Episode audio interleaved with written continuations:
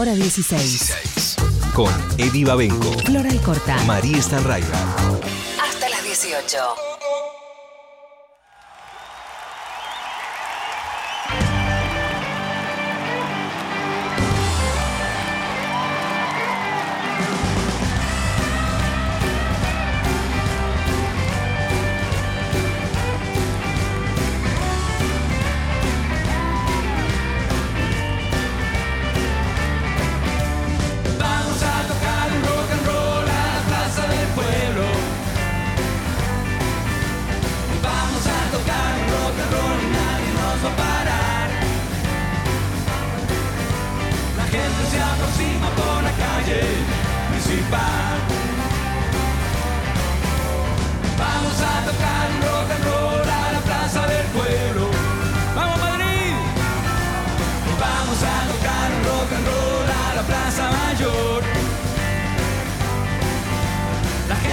Gente alucinada espera que comience el show.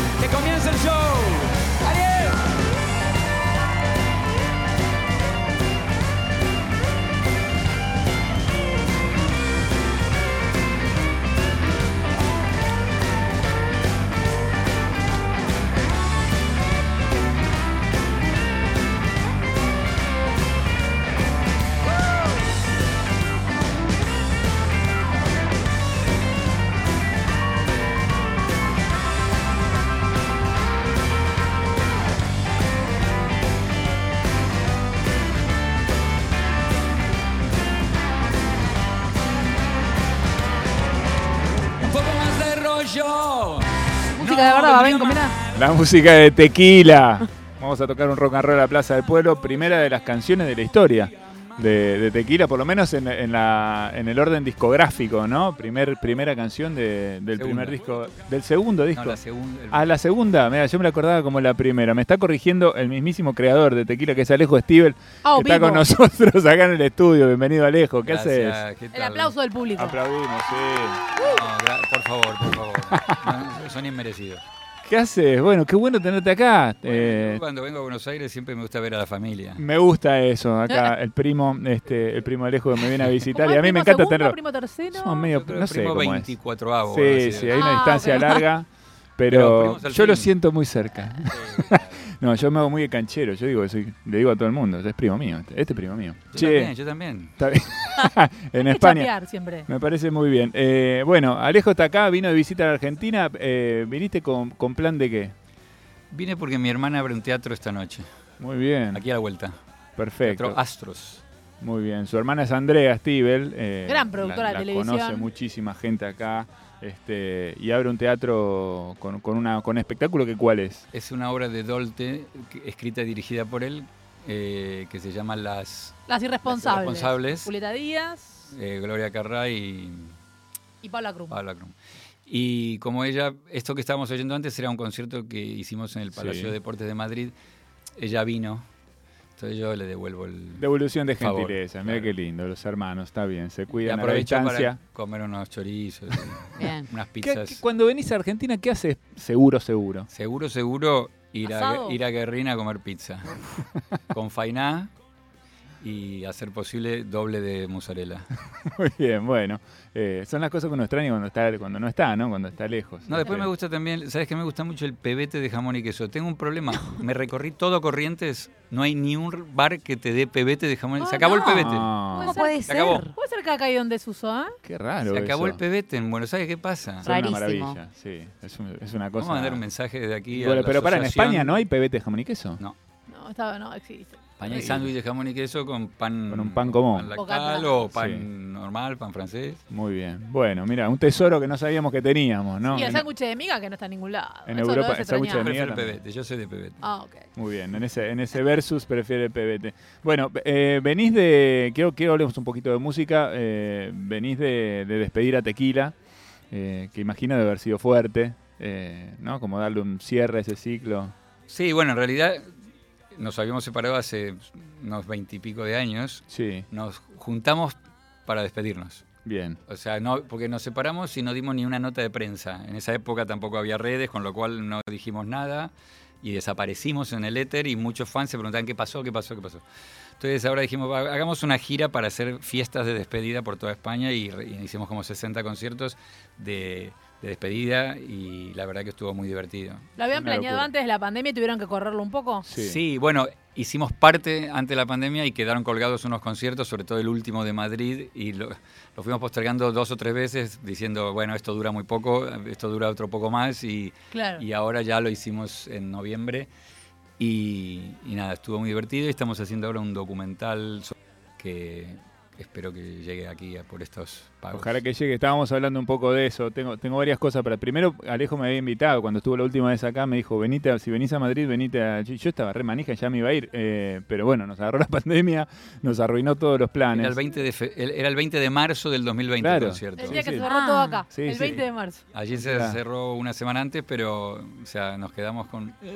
Un día clave ahí. Eh, la otra cosa es que vos decías recién, mucha gente se quedó pensando o preguntándose cuando nos separamos qué pasó, qué pasó, qué pasó. ¿Qué pasó? ¿Qué pasó? ¿De por qué nos separamos? Claro.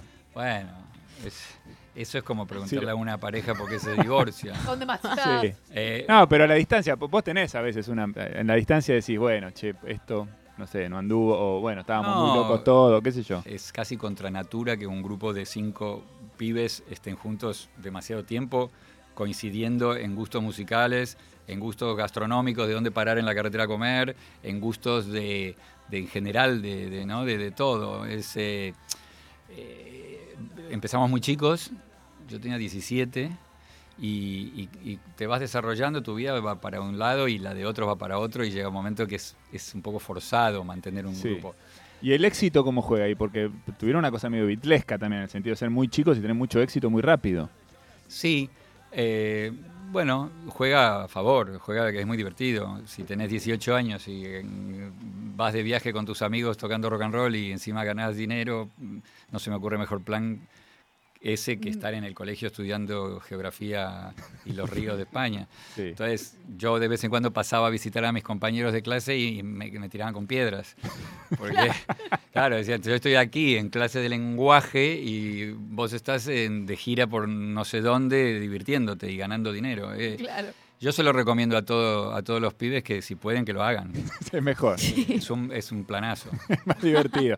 Pero digo, ¿cómo co- co- confabula eso a veces, digamos, todo, todo ese mareo que por ahí viene también con eso pa- en, en las relaciones y Yo los venía un vínculos de un grupo? pro- preprogramado, porque mis viejos eran muy conocidos Sí. aquí en Argentina, ya nadie se acuerda de ellos, pero... eh, eh, No, por favor, el clan Steve. Sí, bueno, es, de no, delata una cierta edad del que se acuerda. Eh, Sí, soy una señora mayor. No, no, yo no lo llegué a conocer, pero siempre lo escuché sí, nombrar. claro, Claro. claro, sí. Entonces yo de, de chico, viste, convivía con gente que se acercaba a pedir autógrafos, a- no, no tantas fotos porque no había celulares con cámara, pero conviví con la fama de mis mayores y me parecía algo que no, no me llamó demasiado la atención. O sea, no me, no me afectó. Y criado entre actores, actrices. Y músicos. todos los, a- mis viejos, todos los amigos de mis viejos, eran todos gente muy conocida aquí. Claro. Y entonces, bueno, eso desde chiquito lo mamé así. Yo mm, vivía en los teatros y en los, en los canales de televisión de chico. Esta- me pasaba todo, todo. mm, Si no estaba en el cole, estaba en el Claro. canal de televisión o estaba en un teatro. Eh, he visto, hay obras, ciertas obras que hicieron mis viejos que las vi 50, 60 veces, que me sabía de memoria todos los personajes de Lo que decía Carlos Carela de los sabía de memoria. Carela y Alfredo Alcón y eh, Federico Lupi Y Norma y Norma y- Bárbara Claro. Mujica. Bárbara es mi, mi segunda madre. era.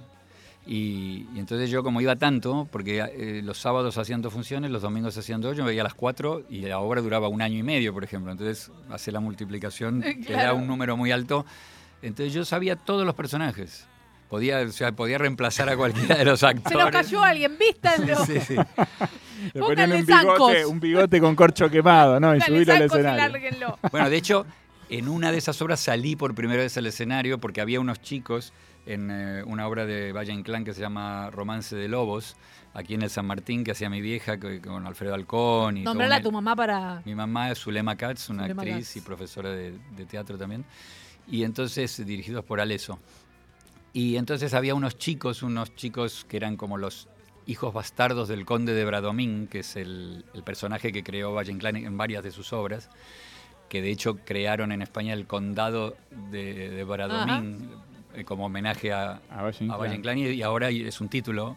Mira. Y, y entonces cuando faltaba uno de esos chicos, que a mí no me dejaban porque mis viejos no querían que yo me dedicara a eso a los 10 años.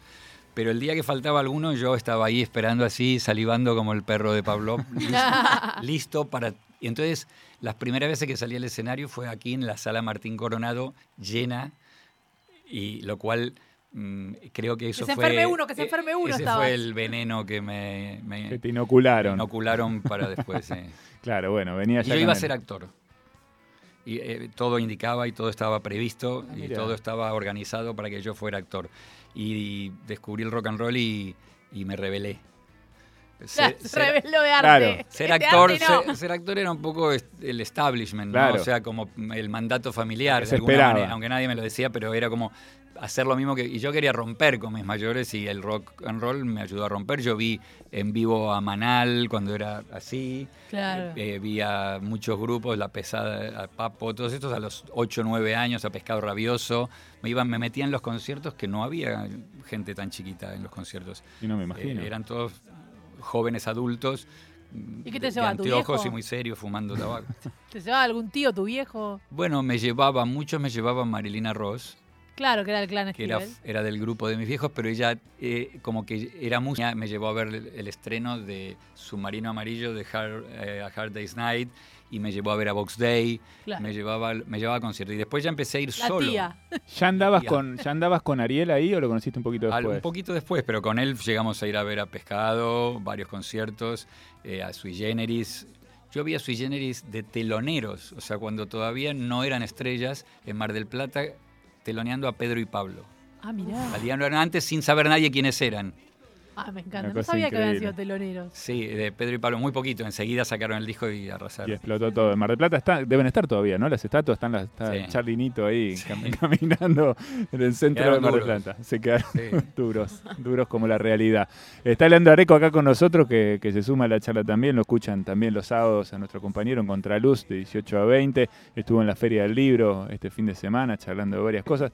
Apareció una historia ahí eh, en, el, en el último Contraluz que me encantó, hablando de Geniol, uno de los, de Ah. los artistas que andaba cerca de, de Luca, ¿no? Sí, sí, En sumo, que es uno- el único argentino que terminó preso en Siberia, sí, en una cárcel. Una historia tremenda. Vamos a hablar Las de eso. cosas que uno se entera en la feria del libro. eso- ¿eh? todo eso escuchando el programa de, de Leandro Areco el sábado. Eh, Leandro se suma también acá, quiere preguntar. Sí, no, justamente, bueno, Alejo, un, un amigo también, y un poco la circunstancia, ¿no? Uno lo va escuchando a Alejo y dice, bueno, la circunstancia por la que Alejo termina en Madrid, también es interesante un poco contar, ¿no? O sea, así con todos los músicos que él se relacionó, también en su vida, en la infancia, estuvo Paco Urondo, ni más ni menos, ¿no? Eso... Sí, bueno, Paco fue mi, mi papá, en teoría papá dos, pero papá uno porque fue el que me crió. Claro. Ah, porque fue todo en España, ¿no? En el exilio. No, aquí, No, acá, aquí. acá en. Argentina. Él lo en mataron Argentina, aquí en- claro. ah, yo sí, pensé que había llegado Yo ahí me y fui volver. justamente cuando, Ahí. porque él lo mataron. sí. Claro. Entonces él, pero mi mamá se casó con él cuando yo tenía un año y medio. Claro. Y hasta que yo tuve, se separaron cuando yo tenía 15. O sea que yo a mi viejo lo veía. ¿Tu viejo se había ido a, a Colombia? Sí, después, cuando Después en la un poquito dictadura. antes que yo me fuera a España. Pero digamos, toda mi infancia yo me crié en mi casa con mi mamá y con Paco, Claro. que era- fue el que me enseñó todo. Claro. Y esas mismas circunstancias te llevó al exilio después también. Sí, claro. Sí. Me, me lle- me llevó no- o me llevaron. Claro, Claro, claro. sí, no, mucho, dijeron, mucho no puede decir. Váyanse sí, sí. ya. Porque Hace no- no- poco estuve viendo unas entrevistas que, que se hicieron en la Biblioteca Nacional de un historiador que se llama Noel Cajan, eh, que entrevista a gente que habla de eh, eh, genocidios, derechos humanos, todos temas así. Y, y hay una chica que investiga músicos eh, exiliados y decía una cosa muy interesante que por ahí a veces no se le presta atención. Viste, vos muchas veces lees biografía de músicos y decís, bueno, nació en tal país, pero desarrolló su carrera en otro lado. Y nadie se pregunta por qué ese tipo o esa mujer se fueron de un lado a otro. ¿Por qué razón? Si vivía en un lugar, se fue a vivir a otro país y desarrolló. Bueno, ahí encontró cantidades de historias de exiliados Sí, viviendo en la Argentina con historias durísimas, ¿no? Sí, en Argentina o en cualquier lugar del mundo. No, no, no, ella investiga en Argentina, por eso encontró en Argentina, pero claro que en, que en cualquier parte. Sí, sin ir más lejos, eh, el- probablemente la máxima estrella del pop actual es una hija de exiliados, ¿no? Dua Lipa. Sí. Totalmente, totalmente. Eh, Rihanna también, ¿o no? No. Rihanna es de, No, Rihanna de Barbados. es de Barbados. Rihanna es de Rihanna es de Barbados. Eh, porque hacía mucho, había mucho sol. estaba re mar, había podrida, tan- estaba- demasiado mar. demasiada playa, demasiada buena playa. onda. Sí. Eh, bueno, recién un poco hablábamos, ya que, que tocamos esta circunstancia, digamos, tuya, de tu desembarco en España y lo que empezó a pasar ahí, vos eras un adolescente cuando te fuiste. Eh, pensaba un poco en, en- en esto que charlábamos antes, ¿no? Eh, fuera del aire, que tiene que ver con que Tequila explotó monumentalmente en un momento de gran explosión del, del rock, de destape eh, en España, y sin embargo acá prácticamente no hubo noticias. eh, y eso un poco también tiene que ver con esto que estamos mencionando, ¿no? Con este asunto de... eh, La lista bueno, negra. Las Sí. listas negras, la... El- mi apellido bloqueó un poco, bloqueó la salida de los discos de tequila. Porque fueron todos durante la dictadura. Claro. Entonces cuando la compañía de discos argentina recibía el disco y veía, decía, "Mm", lo metía en un cajón. Y nunca se editaron, hasta después. No, no. yo creo Nunca que se editaron. Nunca se editó un disco de tequila en Que la yo Argentina. sepa, no. Quizás se editó La hora, Por ahí no, ¿no? te avisaron. Quizás, bueno, hubo una canción que pegó mucho por una carambola del destino.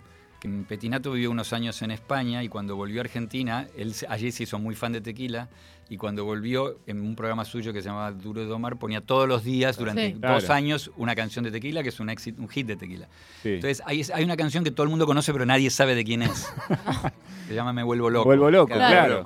Me vuelvo Claro, loco. Nadie sabe que esa canción es de un grupo que se llama Tequila. Entonces yo un día llamé a la compañía discográfica y le dije, oye, ¿por qué no aprovechan y sacan un disco y dicen esto, es esto, lo mandan y armamos algo? Ahí está, me No vuelvo loco. Mira, acá tenemos un poquito. Vamos a escucharlo. Estamos con Alejo Stivel, vino de visita, es un lujo para nosotros. Esto es en vivo, ahí en estos shows alucinantes. Yo tengo además el, el DVD, me dio el DVD con todo el show, está divino. Sí. Está precioso. Bueno, vamos a escuchar un poquito. ¿Te quedás con nosotros? Sí, me Alejo Stivel, Nacional Rock 937.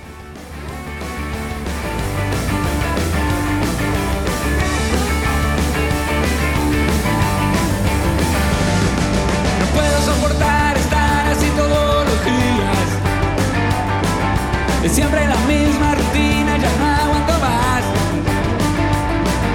Mañana, tarde y noche se pasan las horas. Tirado en la cama mirando la vida pasar.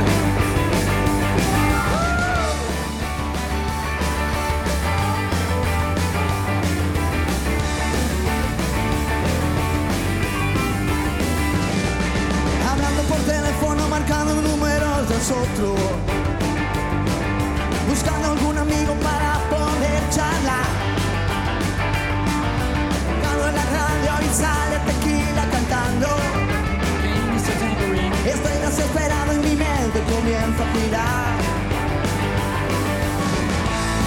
Tengo algo dentro de mi cabeza.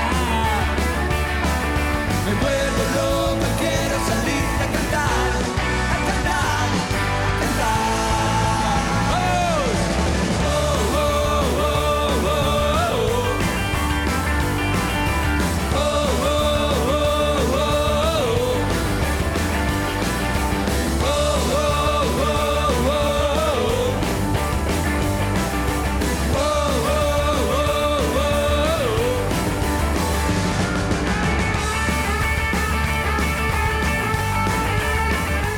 vuelvo loco, una canción que en Argentina explotó mucho en los medios. También está pasando mucho con una canción que se llama Yo quería ser normal, eh, que es nuestra canción de cierre, nuestra canción del cierre del programa. Terminamos el programa todos los días con, con esa canción, eh, que nos gusta mucho también. Y que, Canción auto- muy autobiográfica. muy autobiográfica, estoy seguro, pero también eh, yo me sentí muy interpelado también. no, no, ¿no? El, el- el truco de esta canción es que está hecha para una película. Sí, Ah, Es Super una canción López. hecha a pedido para una película de un personaje de cómic en Ajá. España que se llamaba Super López, que era una especie de Superman pueblerino, con bigotes así, que le quedaba grande el traje. Ajá. Y que, que cuando hacen la película con actores, me piden una canción y eh, dije, tengo que hacer algo que, que sirva para la película, pero que me sirva a mí también, ¿no? Y entonces el personaje es un inadaptado total, porque es un superhéroe que va al cole y quiere ser, no, quiere ser como los demás, pero tiene superpoderes, entonces, bueno, es un personaje medio absurdo. Y, pero me salió esa canción y la verdad que eh, toda la data que tiro es, es- es- es personal. Sí. Así que te- también le servía a Super López. Es que sí, ¿cu- ¿a cuántos nos salvaron la vida los discos, no? ¿A cuántos y a cuántas, no? Eso no tengo ¿Cuántos, ninguna que- duda. cuántos nos sentimos diferentes a todos los demás y queríamos ser igual que todos los demás? Pero después nos dimos cuenta que estaba muy bueno Mejor ser que no. diferente, claro. que mejor que no, que mejor seguir para otro lado. Recién estábamos recordando varios eh, eventos y cosas que tienen que ver con, con tu propia historia también. Eh, hay un disco, acá hay un disco extremadamente eh, famoso, conocido que vos produjiste, que es 19 días y 500 noches. Lo, lo charlábamos recién con, con Flora antes de que, de que llegaras. Eh, tu relación con Sabina ahí me imagino de haber sido muy... Este, muy linda, muy interesante, muy divertida eh, Intensa. y alocada. eh, No, aparte hay el momento que donde Sabina explota. Sí, claro, Estamos sí, sí. trabajando ese disco entre la pre- entre el- la composición a la cual yo estuve presente, la preproducción, la producción, la, y el disco se, en un momento se eternizaba y yo lo tuve que llevar a un día a un restaurante argentino en Madrid y en una servilleta puse yo, Joaquín Sabina, a partir de pasado mañana pierdo total poder del disco y, lo dejo en manos de Alejo porque es que yo ya tenía cuatro artistas esperando para producir a los cuales les estaba dando, diciéndole todavía no, todavía no, y la cosa no se acababa nunca. Él siempre dice a mí los discos, yo no acabo los discos, me los arrancan, Claro. eh, porque él, por él, si fuera por él, seguiría grabando, componiendo y, y no, Claro. nunca terminaría. Pasa mucho eso, pero eh, Entonces, se- se- fue muy largo el proceso. me imagino así. Pero estábamos recordando una noche especial que es, que es una cosa muy recordada por todos los que veíamos televisión en ese momento, que es el- el- un encuentro así eh, brutal en una noche de, de la televisión. Y En pasó que En la Biblia y el La calefón. Biblia de Calefón, el programa de Jorge Ginsburg, eh, con Sabina viniendo de visitas, pero también con, una- con un elenco estelar ahí rodeándolo. pasó que el- estaba por salir el disco y yo lo llamé a Jorge, que, Que era el cuñado. era Claro. mi cuñado, y bueno, o mi hermano, por decir, porque era más que cuñado, era como un hermano.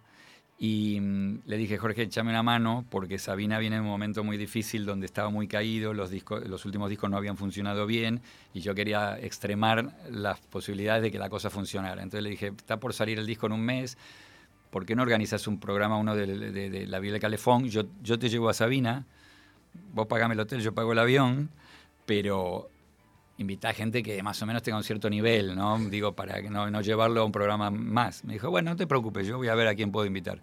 Y llegamos y, y pasamos primero por Los Inmortales, a, yo a tomar una pizza y Joaquín un par de whiskies. Nos fuimos al programa que se grababa a las 2 de la tarde y estaban Maradona, Charlie García y Graciela Alfano. Graciela Alfano. Y bueno, la verdad que sí, no encontró mejores invitados que esos. Sí, mucho mejor de haber sido el post-programa. Eso Sí, no después tengo- fuimos a casa de mi hermana a cenar. Yo pasé, por, una, duda, pasé sí. por una, una tienda de deportes a comprar una camiseta para que me la firme que tengo enmarcada en mi casa.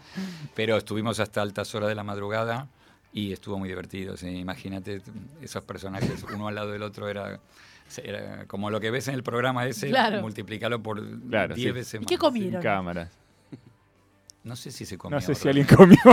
bueno, déjalo ahí. déjalo ahí. Está Ahora, lejos con- Steve con nosotros, disco sí. de Sabine, hay que decir que es el disco, bueno, obviamente que lo produjo Alejo, Sí. que es el más Leonard Cohen de Sabina, ¿no? Sí, sí, está ahí. Bueno, con- lo que pasaba es que lo que yo noté es que cuando él grababa sus discos, como que le maquillaban mucho la voz con efectos, lo intentaban hacer que suene bonita su voz y no era por ahí, evidentemente. Claro. Entonces yo le Esa dije, voz gastada era lo más lindo que, que lo que yo en su casa un día le dije, ¿por qué no grabas así, como estás cantando ahora aquí a las 3 de la mañana en tu, en tu living? Y entonces él se quedó con eso y me llamó a los 4 o 5 días, me dijo, ¿por qué no me producís el disco? Me quedé, me quedé pensando eso que me dijiste. Entonces le quité todos los efectos, le puse, le puse un lápiz en el micrófono y le dije que tus labios toquen el lápiz para que se oiga bien la rugosidad de la voz y Le dabas whisky. no hacía falta. Él se, se abastecía solo. Pero también instrumentalmente, la base musical también hacían lo mismo. Trataban de hacerlo lindo, ¿viste? Medio ese típico sonido medio FM con muchos efectos Sí, en la ¿no? guitarra y tal. Y yo lo dejé muy, muy Más directo, crudo. muy crudo.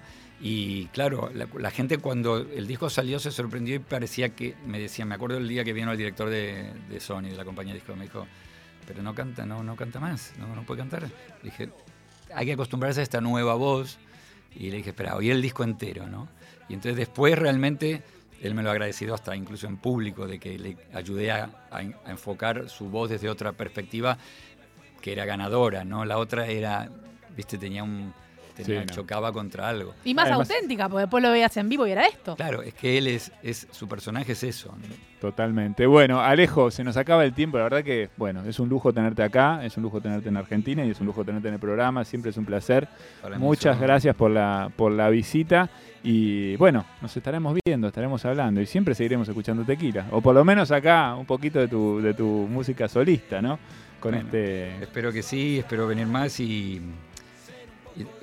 también que te hago la competencia porque tengo un programa de radio. Es verdad, está haciendo Radio España hace mucho ya. Ya Sí, tenés hace dos años. años. Sí. Voy por el programa 100, es una vez por Escuchamos semana. online, Pero la diferencia- Sí, online se puede oír en la web del eh, rockfm.com, Sí. que es una radio española, que es la radio de- como si fuera esta de allí. Sí. Y, y en directo es los jueves a las 12 de la noche de allí, o sea, a las 5 7 de la tarde de aquí, pero hay un podcast, o sea, eh, hay un- en la web de Rock FM están todos los programas que yo grabé. O sea, que hay tiempo para aburrirse y para mientras la planchar Un la ropa. anecdotario Ah. importantísimo ahí, ¿eh? lo pueden buscar, seguramente Sí, se, van a, se van a divertir. pongo A diferencia tuya, yo sí te invité a mi programa, te lo quiero Te decir. invito, Ah, estás invitado. Estás invitado cuando quieras. Muy bien, perfecto. Alejo Stivel, un placer. Gracias, Alejo. ¿eh? Gracias a Alejo. Stivel pasando por ahora 16. Perdí la conciencia, que me quiten lo bailado. Estuve arriba y abajo, adentro y afuera. Pero nunca vendí el alma por comprar una quimera. Caminante, no hay camino, el camino se hace andando. A veces pongo la radio y sale tequila cantando. Yo quería ser normal, pero no lo conseguía. Siempre fuera de lugar, nunca nadie me entendía. Quería ser igual. 937. Nacional Rock.